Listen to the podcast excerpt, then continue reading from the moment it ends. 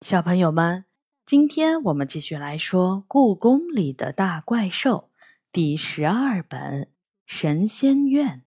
这本书是由常怡写的，中国大百科全书出版社出版。今天我们来说第九章《渔王与傻鸟》。听说了吗？杨永乐问。此刻，我们两个正坐在故宫高高的城墙上，城墙下面的金水河闪着亮光，远处是白色、红色、橙色的城市灯光。从高高的城墙上看北京城，天地是如此辽阔。听说什么？我迷惑地看着他。那个关于金水河的传说，他说。我笑了。你指哪个传说？故宫里关于金水河的传说至少有几十个。这么一想，故宫里的秘密还真多呀。他也笑了。不过最近有个新传说，关于鱼王的，你听过没有？鱼王？还真没听过，你从哪儿听来的？我的耳朵竖了起来。内金水河的鸳鸯说，自从进入秋天，晚上的时候，如果有鸟类贴着金水河的水面鸣叫，就会招来一位客人，不速之客。他神神秘秘地说：“什么不速之客？肯定是故宫的哪个怪兽。”我撇了撇嘴说：“估计是吻兽，它就喜欢晚上偷偷跑出来游泳。”我开始也是这么想的，杨永乐说。但当他说那个水怪长着大象一样的长鼻子时，我就觉得不对劲儿了。鸳鸯说那是鱼王。因为金水河里所有的鱼都像看见天神一样的看着它，会自动为它让路。我惊呆了，长鼻子的水怪，难道不会是摩羯鱼吧？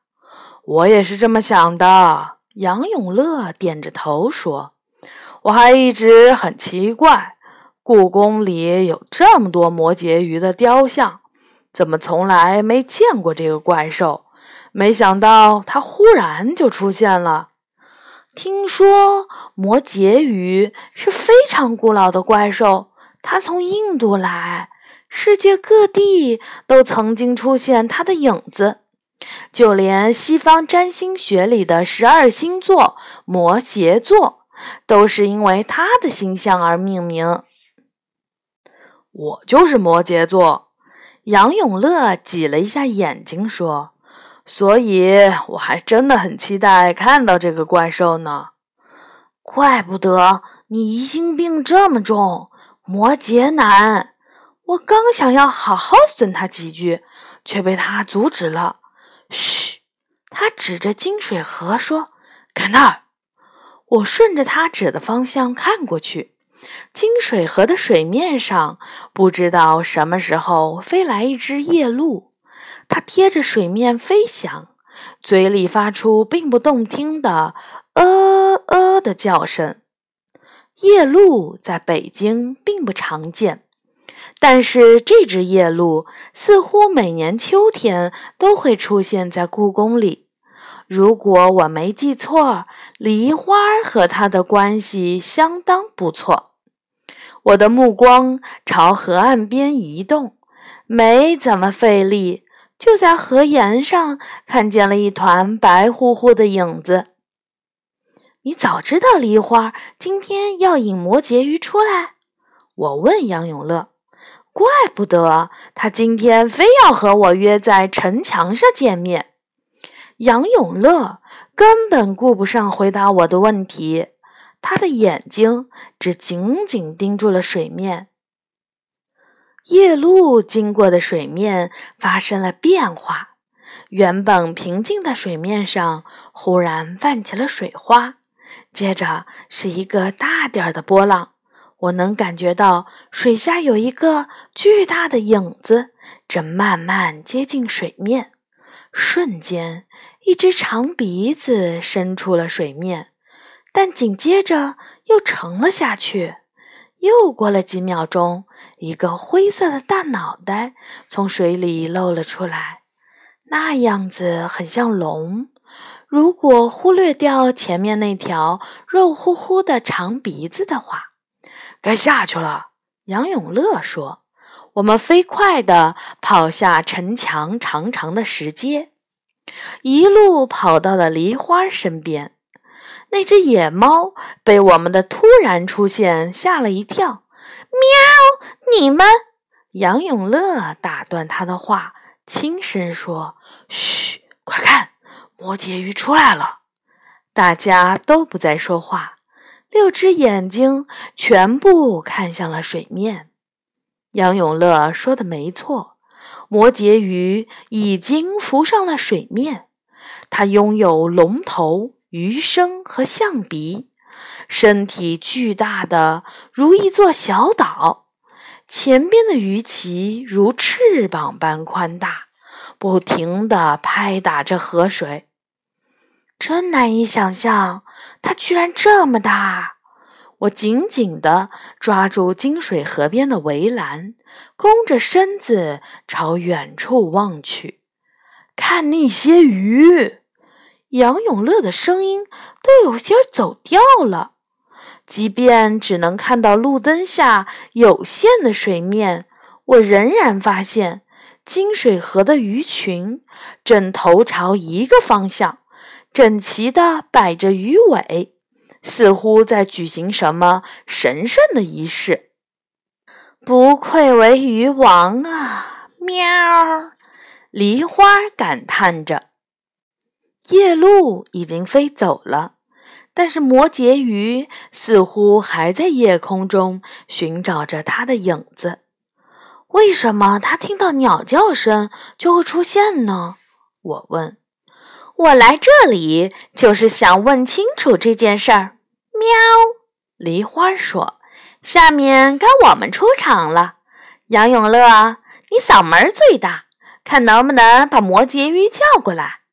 我杨永乐看起来有点不乐意。喵，别犹豫啦！再磨蹭的话，它又要回水里去了。梨花催促着。于是杨永乐把手围成喇叭状：“喂，摩羯鱼！”怪兽似乎没听见。他仍然眼巴巴地望着天空，寻找着飞鸟的痕迹。喂喂喂！鱼王杨永乐卯足了力气大喊。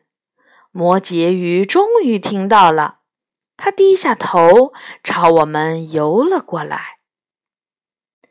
你们有没有看到一只鸟？他的嗓音很低沉。那只夜鹭吗？喵，它飞走了。梨花说：“飞走了。”金水河岸边的灯光照在怪兽的眼睛上，里面装满了失望。怎么会飞走呢？它，可能有急事儿吧。梨花心虚的回答：“如果摩羯鱼知道。”夜鹭是他请来帮忙的，会不会气得一口吞掉它？那只鸟是白色的吗？摩羯鱼不甘心地问。肚皮是白色的，但后背是黑色的羽毛。我问：“你在寻找一只全身白色羽毛的鸟吗？”是啊，你见过它吗？怪兽两只细细的眼睛。目不转睛地盯着我，白色的鸟太多了，白鸽、白鹭、天鹅，我怎么能知道你找的是哪只呢？我说：“你不如给我们讲讲那只鸟的故事，然后我们再看看能不能帮到你。”摩羯鱼看着我，然后静静地说：“我只知道它是一只白色的水鸟。”说完，他深深地叹了口气，如同风吹过森林。然后，摩羯鱼就讲起了那只水鸟的故事。那也是一个清爽的秋天，落叶被秋风吹到了河水里，会随着河流飘得很远。这样一个本该丰收的季节。信头大河河边的村民却遭遇了第十二年的灾荒。至于灾荒的原因，谁也说不清。把粮食种到土地里，无论多么辛勤的耕种灌溉，到了秋天却怎么也结不出果实，是遭到了河神的诅咒吗？村民们纷纷把最后的粮食扔进了信头大河里，以期求得河神垂怜。那时候，摩羯鱼就是信头大河的河神，只有他心里清楚，灾荒并不是因为他的诅咒，但他也找不到灾荒的原因。为了不让河边的村民们被饿死。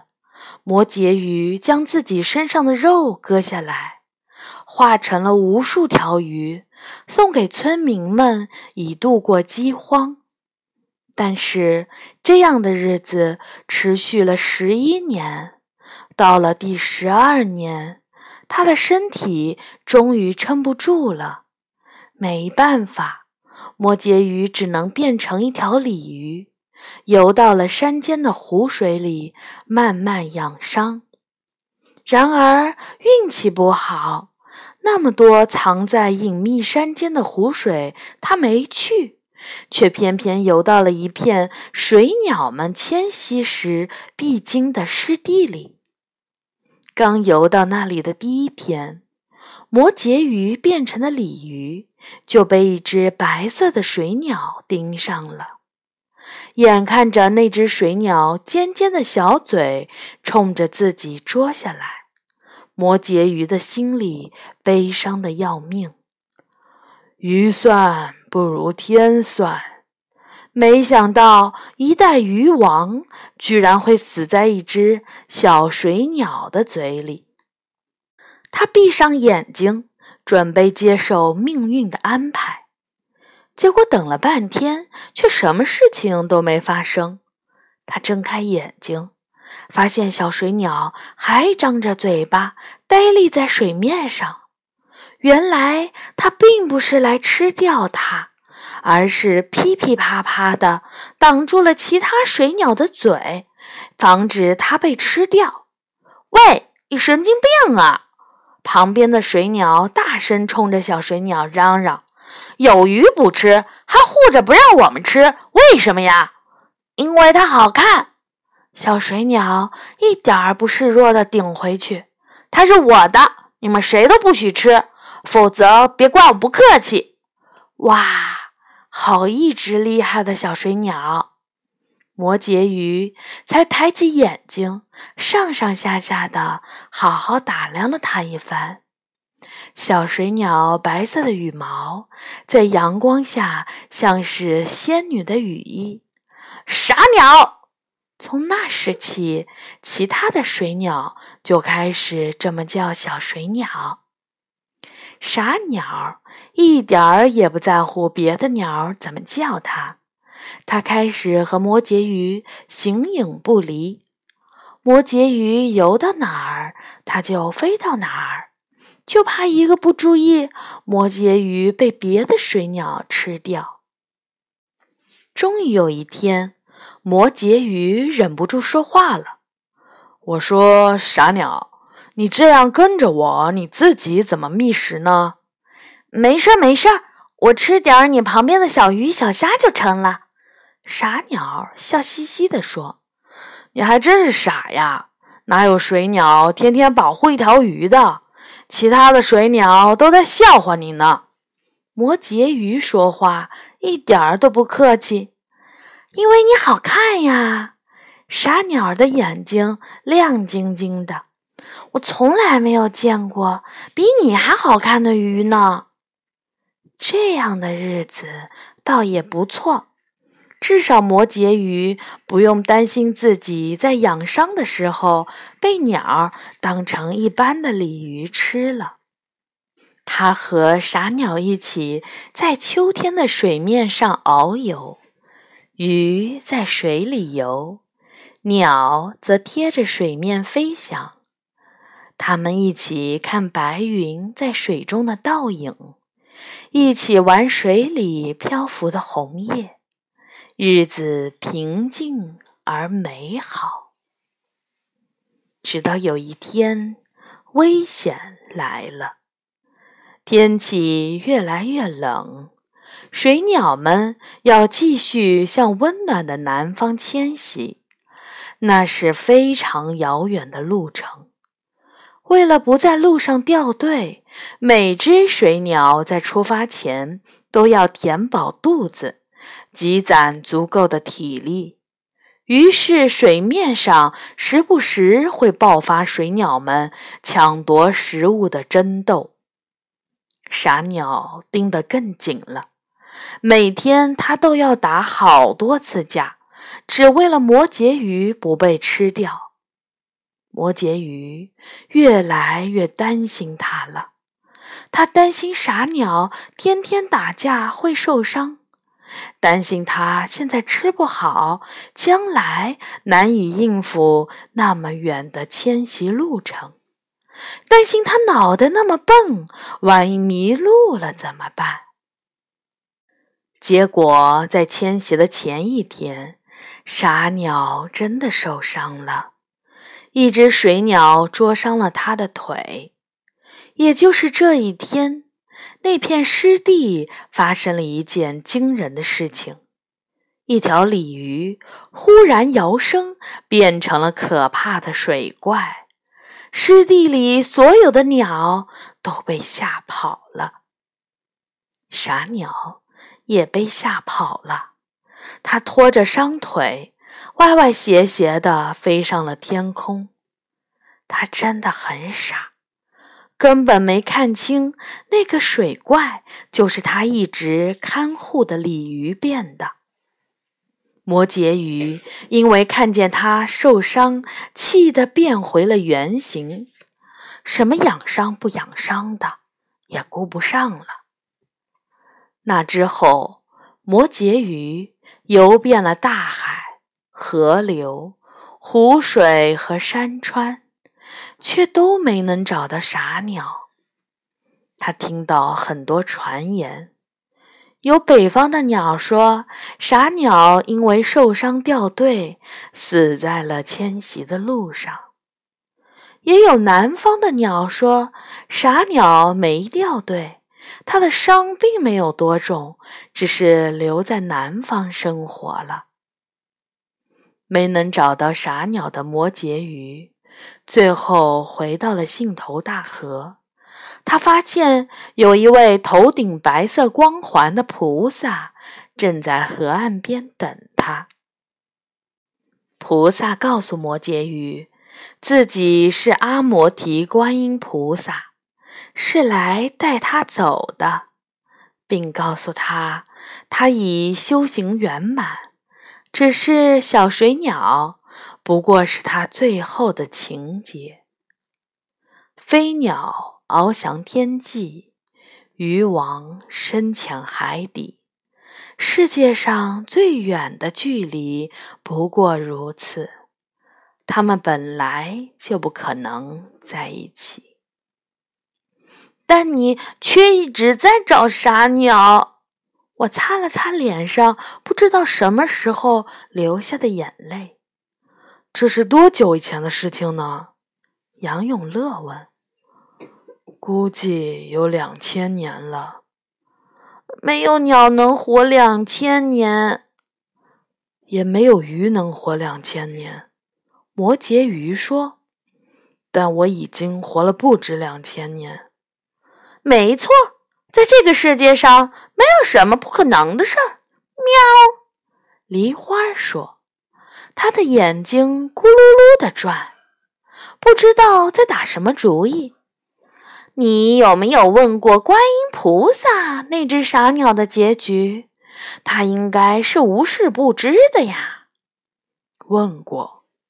摩羯鱼深深地叹了口气说：“菩萨说，众生各有天命，傻鸟也不例外。我应该学会在心中放下它。真是个让人悲伤的故事啊！”我抽了抽鼻子。告别摩羯鱼的时候，夜已经深了。